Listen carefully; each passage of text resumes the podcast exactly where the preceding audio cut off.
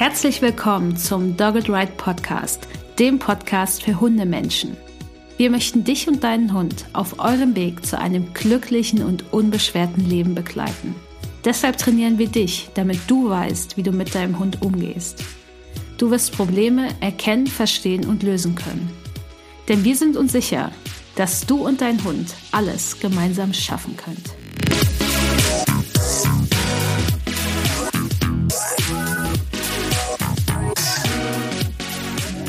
Hallo und herzlich willkommen zu Folge 45 des Dogged Ride Podcasts. Ich bin Vanessa von Dogged Ride, ihr hört mich aber nur im Intro, denn in dieser Folge spricht Uli mit Maria Rehberger von Easy Dogs darüber, wie es ist, mit alten Hunden zusammenzuleben und was, welche Bedürfnisse alte Hunde haben, wie ihr das Altwerden erleichtern könnt und vor allen Dingen auch, was ungefähr auf euch zukommt, wenn ihr noch keinen alten Hund habt.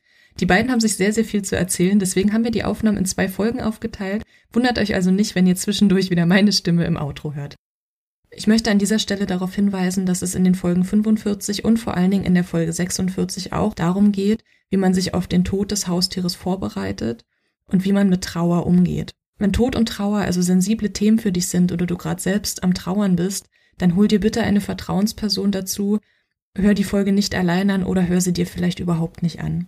Hilfe und Beratung bekommst du bei der deutschen Telefonseelsorge Dort kannst du dich anonym melden und wirst vertrauensvoll beraten über das Telefon, eine Chatfunktion oder an 25 Standorten in Deutschland. Und die Telefonseelsorge ist 24 Stunden an 365 Tagen im Jahr für dich da. Ich packe euch den Link zur Webseite und die Telefonnummern auf jeden Fall in die Show Notes und dann starten wir jetzt mit der Folge. Viel Spaß! Hallo Maria, herzlich willkommen und schön, dass du da bist. Hi Uli, schön, dass ich hier sein darf. Wir kennen uns ja schon ziemlich lange. und das muss ich jetzt sagen, wie ich, wie ich dich kennengelernt habe, gar nicht jetzt persönlich, denn ich habe damals, als ich angefangen habe, mich mit Hundetraining zu beschäftigen, habe ich mir immer in der Bibliothek, damals in Leipzig, Bücher ausgeliehen zum Hundetraining. Und bin dann tatsächlich schnell auf so Klickertraining gekommen, weil ich so merkte, okay, mit diesem Rudelführerzeug, das, ich krieg das nicht hin, das ist irgendwie albern und kann ich mir auch nicht, gar nicht vorstellen, dass das wirklich funktioniert. Damals hatte ich ja auch noch zwei Katzen. Bei denen war das ja auch nicht so. Und dann bin ich auf das Buch von Monika Gutmann aufmerksam geworden damals. Ach was. Und wer war in diesem Buch abgebildet? Nein. Maria Rehberger. Ach was, das, das ja. wusste ich gar nicht. Ist ja lustig. Ja, genau. Und so war der erste Kontakt von mir zu dir, auch wenn du mich da nicht kanntest. Und dann war ich ja in Easy Dogs bei einem Seminar. Ich weiß nicht, so ein Jahr später oder so. Und dann, ach ja, ach krass, das ist ja die Frau aus dem Buch, die da abgebildet war. Sau lustig. Genau. Und ja, deswegen, ich kenne Maria schon lange äh, und sie mich ja auch. Und ja, in dieser Zeit ist deine Hündin ja auch gealtert. Ja. Oder sogar deine beiden Hunde sind gealtert. Ja. Meine Hunde Emma auch. gab's da ja auch schon, ne? Also das, ja. das, das ist ja eigentlich das äh, Erstaunliche. Ja. Und genau darum geht's ja heute, um das Leben und die Herausforderungen mit alten Hunden. Und als ich mir so dachte, das ist ein gutes Thema, weil es ja mich mit Aski mit seinen jetzt fast zwölf Jahren irgendwie auch schon betrifft, habe ich irgendwie sofort an dich gedacht, weil du ja auch auf Instagram, also falls ihr Maria da folgen wollt, tut es. Sie teilt da auch viel aus ihrem Alltag und ich fände das ganz gut, weil du natürlich mittlerweile auch ganz andere Herausforderungen hast. Mhm. Äh, da sind wir mit Aski noch nicht. Ja. Und ja, das bereitet mich auch ganz gut vor auf das, was vielleicht kommen könnte. Und deswegen bist du für mich irgendwie auch die Expertin dafür oder einfach, ja, also einfach eine super Trainerin und Expertin auch für das Thema. Deswegen freue ich mich, dass du da bist. Es freut mich total, dass du das sagst. Ich fühle mich nämlich gerade, was den alten Hund betrifft, ganz oft gar nicht als Expertin, sondern ich habe ganz oft so den Eindruck, ich lerne jeden Tag was hm. Neues. Und das ist gar nicht immer so einfach.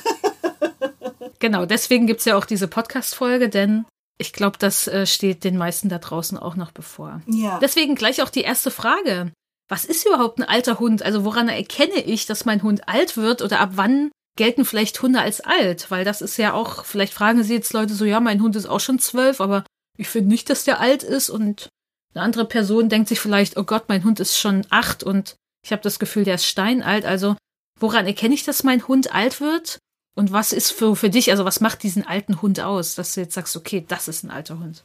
Ja, das ist, ich glaube, das ist sehr ähnlich wie beim Menschen auch. Alter ist was sehr Individuelles. Man sagt ja immer, man ist so alt, wie man sich fühlt, ne? Und ich habe wirklich auch den Eindruck, dass es auch auf Hunde zutrifft. Grundsätzlich ist es natürlich auch, hat mit der Rasse zu tun, ne? Oder beziehungsweise mit der Größe vom Hund. Äh, eine Dogge, wenn acht ist, dann ist sie ja eigentlich ein Methusalem. Du, so ein kleiner Jackie, wenn acht ist, dann ist der so mitten im Leben und voll im Saft. Also das macht natürlich auch eine ganze Menge aus, ne? Hm. Ich meine, bei, bei Aski war es tatsächlich so, dass der, und der ist ja schon ein großer Hund, dass der mit acht auch so voll im Leben war. Ja. Und erst jetzt, wir so merken, mit ja. so fast zwölf, okay, ja. Also auch selbst da kann es individuell sein. Total, total. Und das finde ich macht's auch so schwer, weil ähm, wann ist ein Hund alt? Ja, wann ist ein Hund alt? Wenn er sich alt fühlt. Aber ganz viel alt fühlen kommt oft auch daher, dass die Hunde nicht gesund sind. Und das finde ich ist ganz wichtig. Ne? Also so diese typischen Alterserscheinungen, die man so hernimmt. Also der Hund wird langsamer, der Hund schläft mehr, der Hund hat vielleicht Schwierigkeiten beim Aufstehen. Der wird vielleicht so ein bisschen wunderlich, sagen die Leute ja immer. Ne? Das sind ja eigentlich, wenn man es genau nimmt, oft auch Hinweise darauf, dass körperlich was nicht stimmt. Ja, und klar, mit dem Alter, je älter ein Lebewesen wird, umso wahrscheinlicher wird es natürlich, dass körperlich irgendwo was hakt. Aber, ähm, und das ist was, was ich halt ganz extrem gemerkt habe, man kann mit guter Gesundheitsvorsorge einfach dem Alter eine ganze Menge entgegensetzen. Mhm. Und das ist für mich tatsächlich, das ist was, was ich ganz, ganz, ganz wichtig finde. Ich erlebe das so oft, dass ich alte Hunde sehe, die unfassbar schlecht gepflegt sind. Ja, wo die Zähne irgendwie vor sich hingammeln, die humpeln, die können ganz schlecht laufen. Und das sind ja alles Dinge, wo man was dagegen tun kann. Ja, also das ist ja nichts, was vorherbestimmt ist, nur weil der Hund alt ist. Und nur mal so jetzt aus Emmas Leben. Emma ist, ähm, 2019 war das im September, da war sie, lass mich kurz nachdenken, 15, oder? Ja, 15 Jahre alt. Ähm, da habe ich sie nochmal operieren lassen, weil sie Tumoren hatte. Und ich hatte tatsächlich zu diesem Zeitpunkt überhaupt keine Bedenken mehr mit der Narkose, weil dieser Hund so viele Narkose in seinem Leben schon hinter sich gebracht hat. Auch in höherem Alter. Also davor war sie, glaube ich, ähm, das letzte Mal im OP gelegen, da war sie elf. Und es ist ja heutzutage so, wenn du in einer richtig guten Praxis bist, die sind super ausgestattet, die Narkose wird perfekt überwacht, so wie in der Humanmedizin auch. Das lässt sich alles gut steuern und es gibt überhaupt keinen Grund, wenn der Hund ansonsten gesund ist, zu sagen, nee, das mache ich nicht, weil der ist alt. Also jetzt überleg mal, ne, die war da 15, jetzt wird sie im Mai 17, das heißt, sie hat jetzt noch ähm, aktuell eineinhalb äh, gute Jahre gehabt also das, das finde ich ganz wichtig. Nicht einfach zu sagen, der Hund wird halt alt und deswegen ist er langsam und deswegen dieses oder jenes, sondern immer mal gucken, erstmal, ist der gesund, tut dem was weh, hat der Schmerzen, kann ich irgendwo ihm was erleichtern. Ja, man tappt da auch einfach ganz schnell in die Falle und übersieht mhm. dann Sachen. Und bei Paco ging es ja ziemlich schnell am Lebensende und sehr spontan. Und da denke ich mir auch so, ja, ne, viele Leute hätten wahrscheinlich auch sich einfach nur gedacht, ist halt alt oder wird halt jetzt älter, ne? Ist jetzt fast zehn. Da ist man eben so, aber ich bin da auch echt empfindlich. Also Verhaltensveränderung heißt für mich eben auch, der Hund schläft mehr oder eben weniger. Das gehört ja zur Verhaltensveränderung auch dazu. Und dann ist mein erster Weg, war mit Aski und Paco dann immer unsere Tierärztin, die sie osteopathisch behandelt und auch sonst mal drauf schaut. Und wenn dann im Bewegungsapparat jetzt nichts wirklich war, das war halt bei denen immer so Baustelle Nummer eins, dann kam der Rest. Genau. Ja, und das, das finde ich ist auch, egal wie alt der Hund, der einzig richtige Weg, weil wenn da nichts ist, dann kann ich immer noch sagen, okay. ja, also ich hatte genau das, was du jetzt erzählst. Maya ist ja, ist auch zwölf und ist, also da würde ich nie sagen, die ist alt, ja, weil die einfach vom ganzen Typus her, die ist so aufgeweckt und aktiv und rennt und tut und macht und spielt ja auch noch ganz viel und läuft ganz viel. Und jetzt ist sie so im, im Winter, letztes Jahr ist sie irgendwie so für ihre Verhältnisse ruhig geworden. Mhm. Und du, das erste, was mir gekommen ist, ist nicht, der Hund wird alt, sondern, oh Gott, die ist bestimmt krank. ja, und dann sind wir zum Tierarzt gegangen und haben halt so die üblichen Sachen machen lassen. Beim Osteopathen sind wir eh regelmäßig. Und wir haben sie dann halt, ähm, ich habe Blutbild machen lassen und einen Bauchschall machen lassen. Ähm, und es ist alles in Ordnung. Und dann kann ich damit beruhigt äh, leben und kann sagen, ja, okay, jetzt wird sie halt mit zwölf dann doch mal ein bisschen ruhiger. Und sie schläft eben auch mehr und länger, wenn wir irgendwie äh, unterwegs waren, wenn wir eineinhalb, zwei Stunden unterwegs waren, schläft sie einfach deutlich länger, als es früher der Fall war. Ja, und, und ähm, dann ist es in Ordnung. Dann kann der Hund von mir aus gerne einfach Alterserscheinungen haben. Mhm.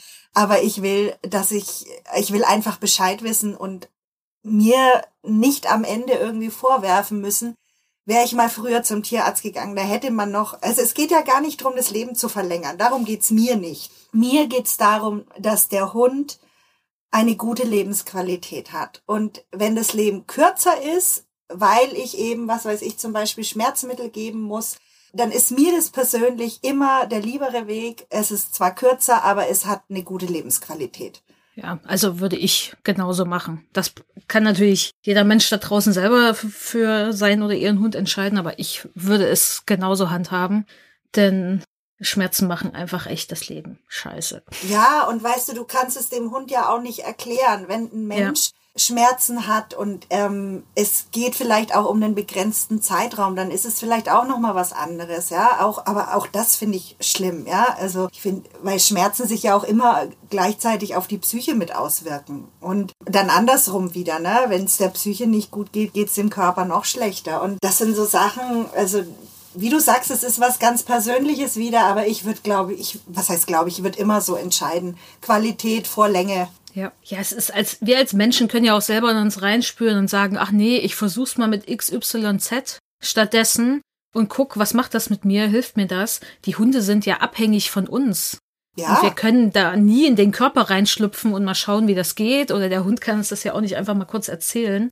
Und deswegen, die haben ja nur uns, als die ihr Verhalten dann auch interpretieren und sich ansehen und da was abschätzen. Und manche Sachen sind da ja auch jetzt nicht immer komplett also wenn der Hund humpelt und dann nicht mehr humpelt, ist es vielleicht eindeutig, aber so einfach ist es ja meistens gar nicht. Das stimmt. Wenn die Hunde humpeln, ist schon meistens viel schief gegangen.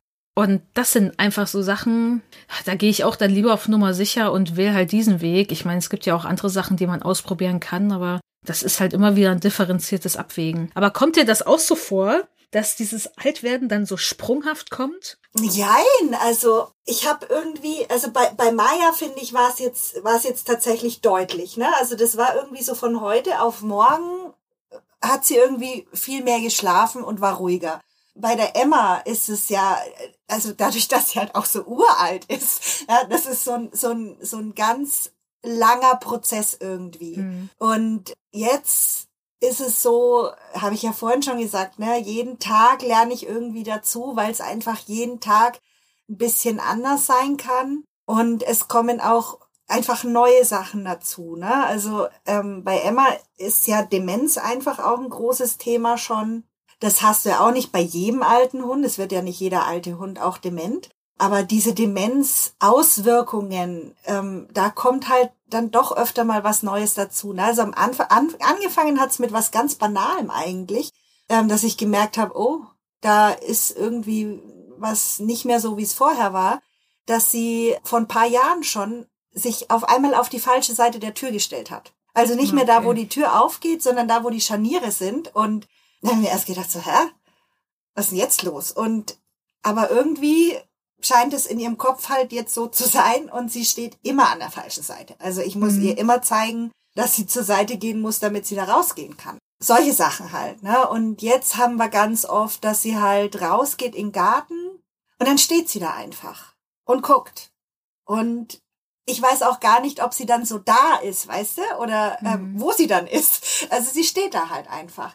Und wenn du dann hingehst, dann freut die sich auch und ist da und ähm, hüpft dich auch mal an oder so. Aber dieses alleine rumstehen, ja, das, das gab's ja vorher so nicht.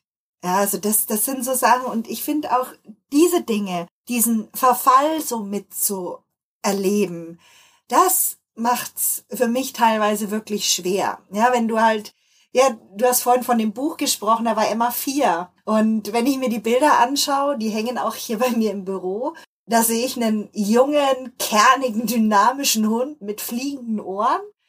Und wenn du sie dir jetzt anschaust, das, das sind Welten, die da dazwischen liegen. Und auf der einen Seite ist es schön, ja, weil ich den Hund halt einfach so, so lange in meinem Leben habe. Das ist wunderbar. Ich kenne sie ja auch seit sie zweieinhalb Wochen alt ist. Und auf der anderen Seite eben zu sehen, wie, wie dein Freund, den, den du so lange an deiner Seite hast, dann eben so verfällt Stück für Stück. Das ist schon, ist schon eine harte Nummer irgendwie. Also ich würde sie, glaube ich, wenn ich jetzt nicht wüsste, dass sie das ist auf diesen Bildern in dem Buch von Monika Gutmann, ich würde sie, glaube ich, gar nicht erkennen. Stark also, verändert, ne? Ja. Ja. Also verändert sich, also auch bei ASCII hat sich schon, ich finde schon allein die Gesichtszüge verändern sich so stark durch diese Veränderung der Muskulatur oder auch mal den Abbau. Aber das ist wie bei Menschen, Uli, oder? Ja. Ich meine, wenn du, wenn du dir mal ein Jugendfoto anschaust von deiner Oma, man, man sieht schon noch, dass es der gleiche Mensch mhm. ist, ne? Aber wie sich das eben alles verändert, das ist echt, das beim Hund ist es auch echt heftig, finde ich. Ja, das ist auch das, woran ich jetzt so sehe, okay,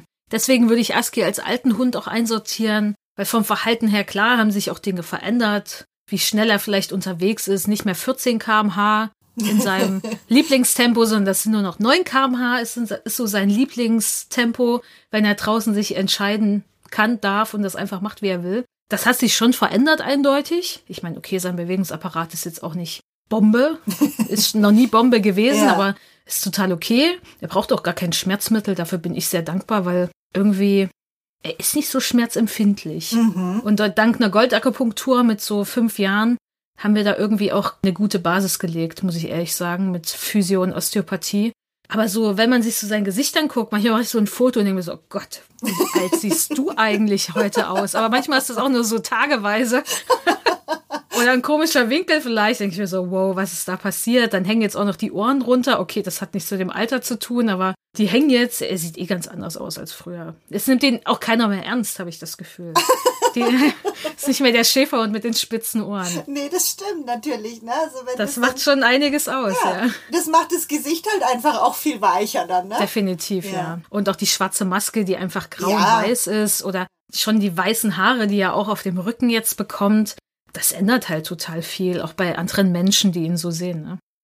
Könnten denn Menschen irgendetwas tun, um sich und ihren Hund aufs Altwerden vorzubereiten? Weil das ist natürlich jetzt auch nicht unbedingt, es ist halt jetzt nicht so ein happy, nee. happy Thema, ne? ja. So, yay, was kommt da jetzt alles? Für mich ist das auch die Vorstellung, dass ich jetzt bald ein Kind, dass wir ein Kind bekommen und dass Aski vielleicht dement werden könnte. Das ist so für mich total der Horror. Ehrlich gesagt. Weil das ist so, Du hast noch nicht mal Ahnung, wie es mit einem Säugling ist. Mhm. Hast keine Ahnung, wie es mit einem dementen Hund ist. Und die, Gef also, und auch das Gefahrenpotenzial erhöht sich ja einfach. Klar, jetzt mit einem Säugling, der sich noch nicht bewegt, alles, geht ja noch alles easy, aber, und klar, man muss halt dann mehr trennen, aber auch, was es halt dann an Aufmerksamkeit kostet, das ist mir das so alles gar nicht bewusst. Und deswegen, das wäre so für mich so, wow, bitte, bitte nicht, äh, lass das mal noch ein bisschen auf sich warten. Das heißt, was könnten denn Menschen machen, um sich und ihren Hund irgendwie auf dieses Altwerden vorzubereiten? Gibt es da irgendwas, wo du jetzt sagst, aus deiner Perspektive mit der Erfahrung, ah, man könnte die bestimmten Signale trainieren oder auf diese Sachen achten oder sagst du, hey, das ist eh so individuell, muss man eh gucken, was dann ist, weil ich wüsste jetzt nicht, wie wir uns jetzt noch vorbereiten können darauf, was kommt, da ich ja eh nicht weiß, was kommt. Ja, also Signale auf jeden Fall. Ähm, was ich zum Beispiel ja schon seit langen, langen Jahren habe, ist ähm, das Halstüchlein mit dem Duft fürs Alleinebleiben. Und das ist wirklich was, was für Emma ähm, so ein Sicherheitssignal inzwischen ist, dass uns das wirklich sehr geholfen hat oder auch immer noch hilft. Weil das kennt sie, glaube ich, seit äh, 13 Jahren oder so. Das heißt, es ist so in ihr Hirn eingebrannt, das ist offenbar, also bis jetzt zumindest, ist es nicht verschwunden. Und sie hat zum Beispiel Schwierigkeiten bekommen, da sie ja auch nichts mehr hört, ne? Also sie ist so gut wie taub. Hat sie halt Schwierigkeiten bekommen, wenn ich vom Erdgeschoss im ersten Stock bin. Dann konnte sie sich auch nicht mehr hinlegen, sondern dann stand sie rum und hat halt geguckt, wo ich bin. So, und ähm, als ich das bemerkt habe, dass sie da eben nicht mehr zur Ruhe kommt, wenn ich außer Sicht bin, ähm, habe ich mir gedacht, na ja, dann machst ihr halt das Halstüchlein dran und wirklich, tada, sie hat ihr Halstuch dran und geht auf ihren Platz, legt sich hin und schläft. Also das ist für mich was ganz, ganz Wertvolles, mhm. ne? weil das einfach so eine Routine ist, dass ich damit dem Hund wirklich Erleichterung verschaffen kann, stark. Und dann Sichtzeichen sind natürlich eine feine Sache, wenn man die hat, weil wie gesagt, Emma ist äh, super schwerhörig und fast so gut wie taub eigentlich. Also wenn man laut relativ nah neben ihr in die Hände klatscht, kriegt sie das manchmal noch mit. Wobei ich mir da gar nicht sicher bin, ob sie vielleicht nicht den Luftzug oder sonst yeah. irgendwas eher spürt, als dass sie das Geräusch hört. Sichtzeichen eben sind natürlich was Wunderbares, weil man sie dadurch gut ähm, lenken und steuern kann. Und was ich jetzt gerade so im Alter wirklich lieben gelernt habe, ist meine Flexileine. Ähm, ich glaube, du bist auch ein Flexi-Fan geworden dadurch, ne, durchs Alter. Ähm. Das war eher Paco, das lag gar ja. nicht am Alter. Paco ist halt so ein Hund gewesen, wenn die Leine nur an sein Hinterbein so ein bisschen ah, dran okay. war, fand er es einfach richtig doof. Und der war da einfach empfindlich, was das anging. Und der ist auch vor allem selbst mit einer langen Schleppleine war der so im Leinführigkeitsmodus. Ich meine, die meisten Leute würden sich wahrscheinlich freuen. Und sagen, der läuft ja toll. Geil. Also war ja auch so. Paco ist auch leinführig geboren, ne? Also der kam so auf die Welt. Der kannte das ja auch die ersten Lebensmonate nicht. Und trotzdem war er es. Aber ich habe halt mit Flexileine gemerkt, wie frei der so unterwegs war, auch mit so einer ganz leichten, wo wirklich nur so ein Seil dran war. Und also äh, Aski hat jetzt mittlerweile auch eine, weil Klar, Freilauf findet Aski trotzdem noch besser. Der bewegt sich schon anders als an der Flexileine. Und Aski ist nicht leinführig geboren. Überhaupt nicht. Aber es ist halt einfach im Wald morgens oder das ist einfach schön. Und ich meine, selbst mein Ehemann ja mittlerweile, ich will mal sagen, mein Freund ist noch zu, kriegt das in meinem Kopf noch nicht klar. Äh, selbst er findet das mega mit Flexileine jetzt. Also muss halt nichts aufwickeln und ich meine, wir haben ja auch nur noch einen Hund, das ist dann eh alles viel leichter, egal ob mit Schleppleine, Flexileine oder sonst was Leine. Und irgendwie ist es einfach eine schöne Sache, weil das ist einfach cool für die Hunde. Ne? Ja, naja, und weißt du, beim, beim tauben, dementen Hund hat die Flexi einfach einen unfassbaren Vorteil. Das, was man eigentlich ja immer nicht haben will, diesen Zug auf der Leine, das hilft der Emma so krass, sich zu orientieren, weil du ganz ehrlich, die steht zwei Meter weg von mir, guckt weg von mir und weiß nicht, wo ich bin. Ja, und, das stimmt. Und das durch diesen, Punkt. ja, durch diesen leichten Zug, den wir da immer drauf haben, weiß sie, wo hinten und vorne ist. Ja, ja und es ist ja auch manchmal so, jetzt habe ich drei Hunde und ich gehe hier bei mir auch oft mit allen dreien zusammen. Das sind dann halt immer unsere Bummelrunden, wenn Emma mit dabei ist.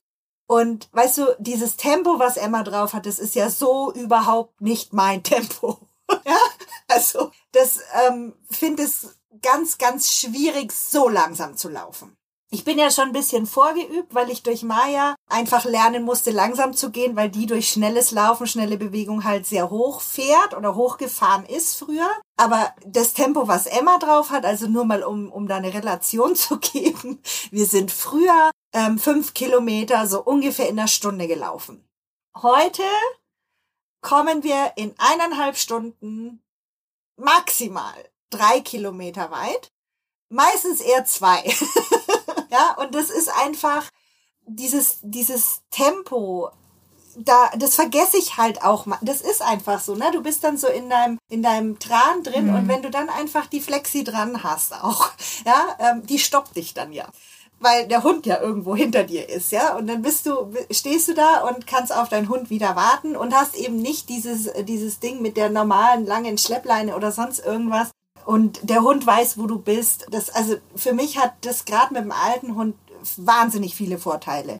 Ja, also ich, ich gehe natürlich auch in Gebieten, wo das kein Stress ist. Ne? Also ich habe so die richtig lange Flexi mit acht Metern. Das brauchst du natürlich nicht in einem äh, viel belebten Gebiet machen und dann acht Meter von deinem Hund weg sein. Aber das ja. geht mit dem alten Hund eh nicht, weil ganz ehrlich, wenn ich acht Meter weg bin und da sind halt äh, viele andere Leute, Emma rennt halt zu irgendjemand x-beliebigen dann hin, weil sie denkt, dass ich das bin. Ja, und ähm, das, das sind einfach so Sachen, da muss man sich wahnsinnig umstellen, finde ich.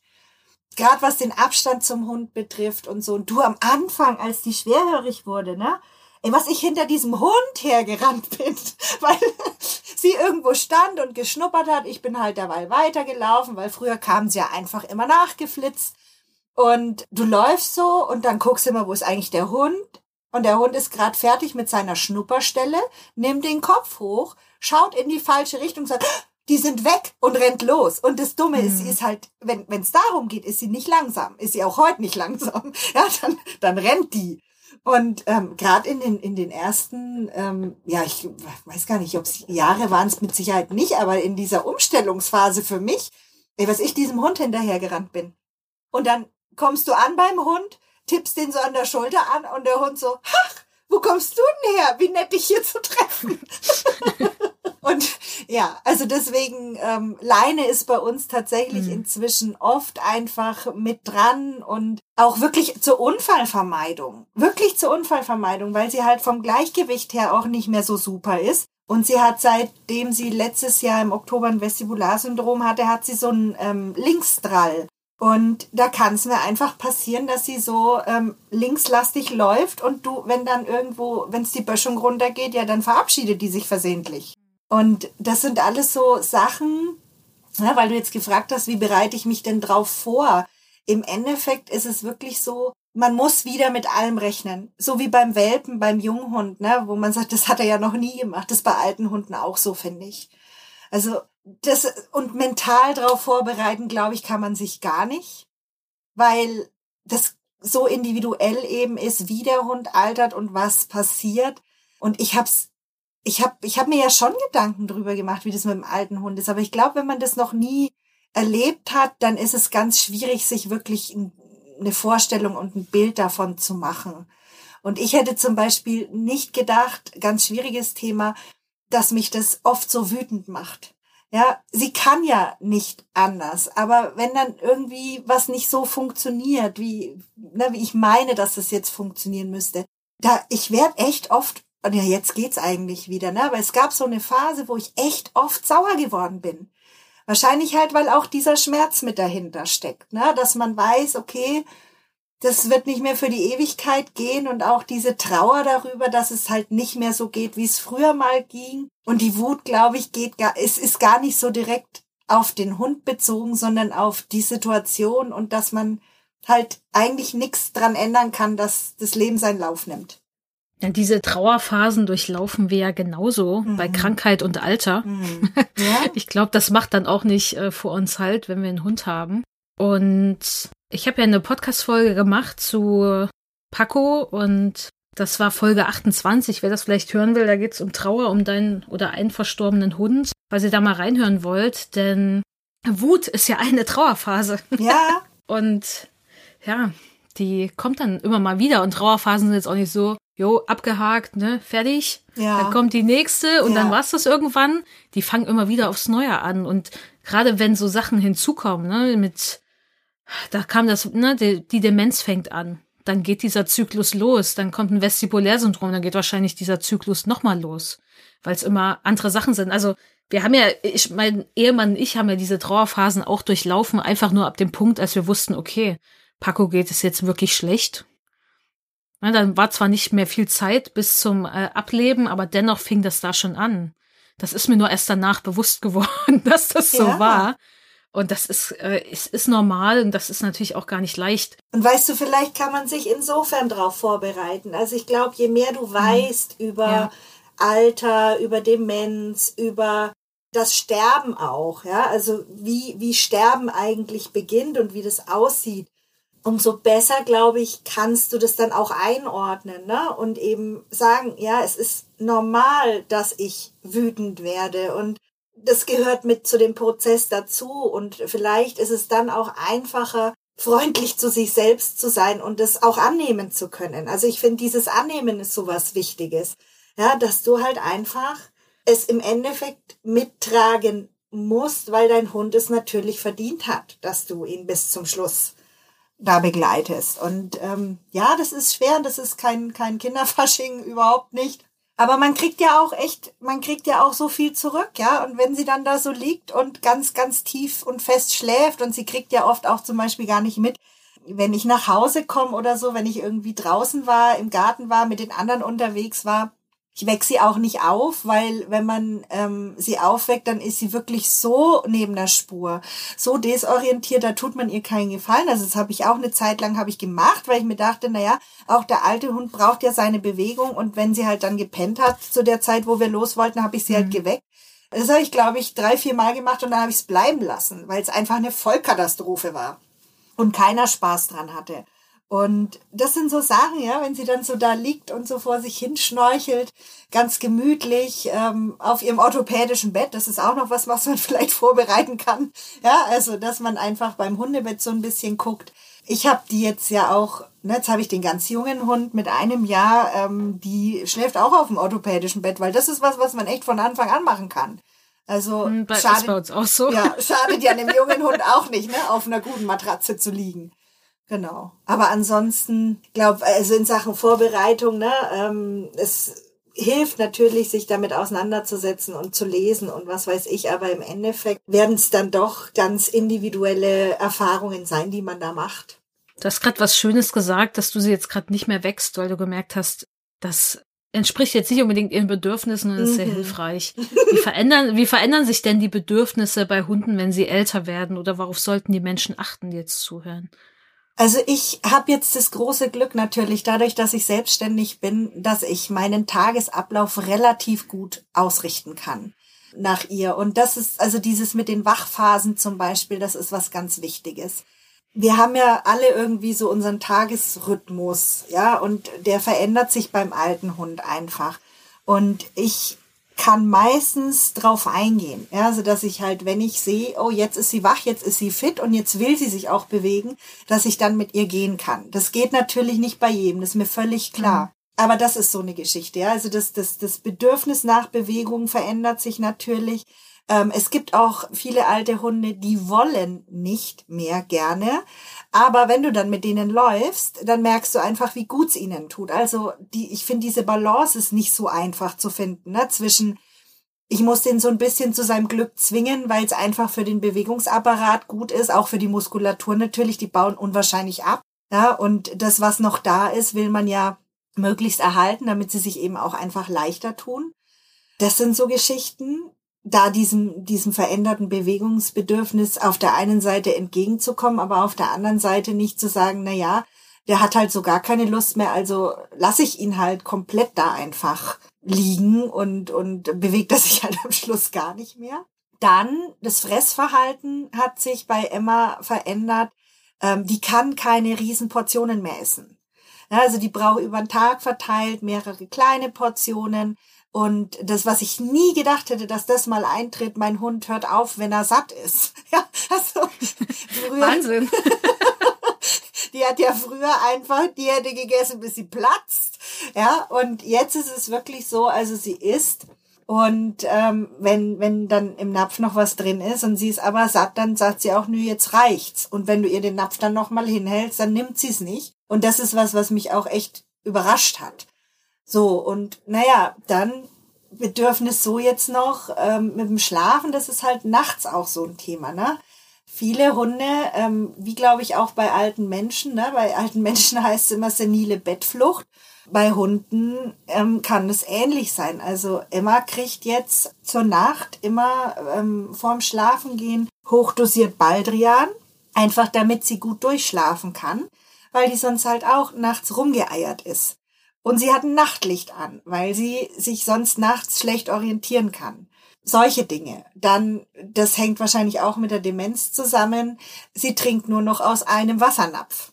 Ja, und ähm, ich hatte sie eine Zeit lang in einem kleinen Flur abgetrennt mit Gittern, damit sie eben sich nichts tun kann, wenn sie nachts irgendwie aufsteht, rumeiert, stolpert oder so und irgendwo hinfällt und dann irgendwie auf dem kalten Boden liegt. Das wollte ich nicht sondern habe ich ihr natürlich da eine Wasserschale mit reingestellt. Aber daraus hat sie nicht getrunken. Das heißt, sie hat mich zweimal nachts geweckt, weil sie bitte zu ihrem Wassernapf wollte, der halt am mhm. anderen Ende des Wohnzimmers steht. Mhm. Ähm, dann habe ich das Ganze wieder aufgelöst und habe ähm, gesagt, nee, dann schläfst du halt doch im Wohnzimmer und kannst dich da frei bewegen. Aber ich habe halt dafür alles wirklich ausgepolstert. Also unsere Wohnung ist ganz entgegen unserer eigentlichen Wohnwünsche komplett jetzt mit Teppich ausgelegt, weil sie einfach auch den Halt nicht mehr hat. Und ähm, nachts zum Beispiel lege ich vor die Terrassentür, da steht nämlich auch dieser Wassernapf, lege ich noch mal eine, eine dicke Bettdecke hin, falls sie dann da umfällt, dass sie da einfach gemütlich weiter schlafen kann. Mhm. Ja, und nicht irgendwo halt im, im Kalten liegt. Sie hat nachts einen Schlafanzug an, weil der alte Hund natürlich ne, mit den Knochen und so, mit, mit den Gelenken, das ist gut, wenn man die warm hält. Und nachts kühlen sie halt doch schneller aus. Solche Dinge. Ja, und im Endeffekt, was sich verändert, wie sich die Bedürfnisse beim einzelnen Hund verändern, ist auch wieder so individuell. Und das Einzige, was man tun kann, ist gucken, dass man es halt bestmöglich erfüllt, wie es halt gerade so geht. Also ich habe vollstes Verständnis dafür, wenn jemand, der einen ganz normalen Job hat, das eben nicht so einteilen kann und dann Abstriche machen muss. Das ist einfach so. Und ich glaube, da ist das schwierigste Thema, dass man dann nicht anfängt, äh, sich selber irgendwie ähm, zu zerfleischen und sich selber ständig ein schlechtes Gewissen zu machen.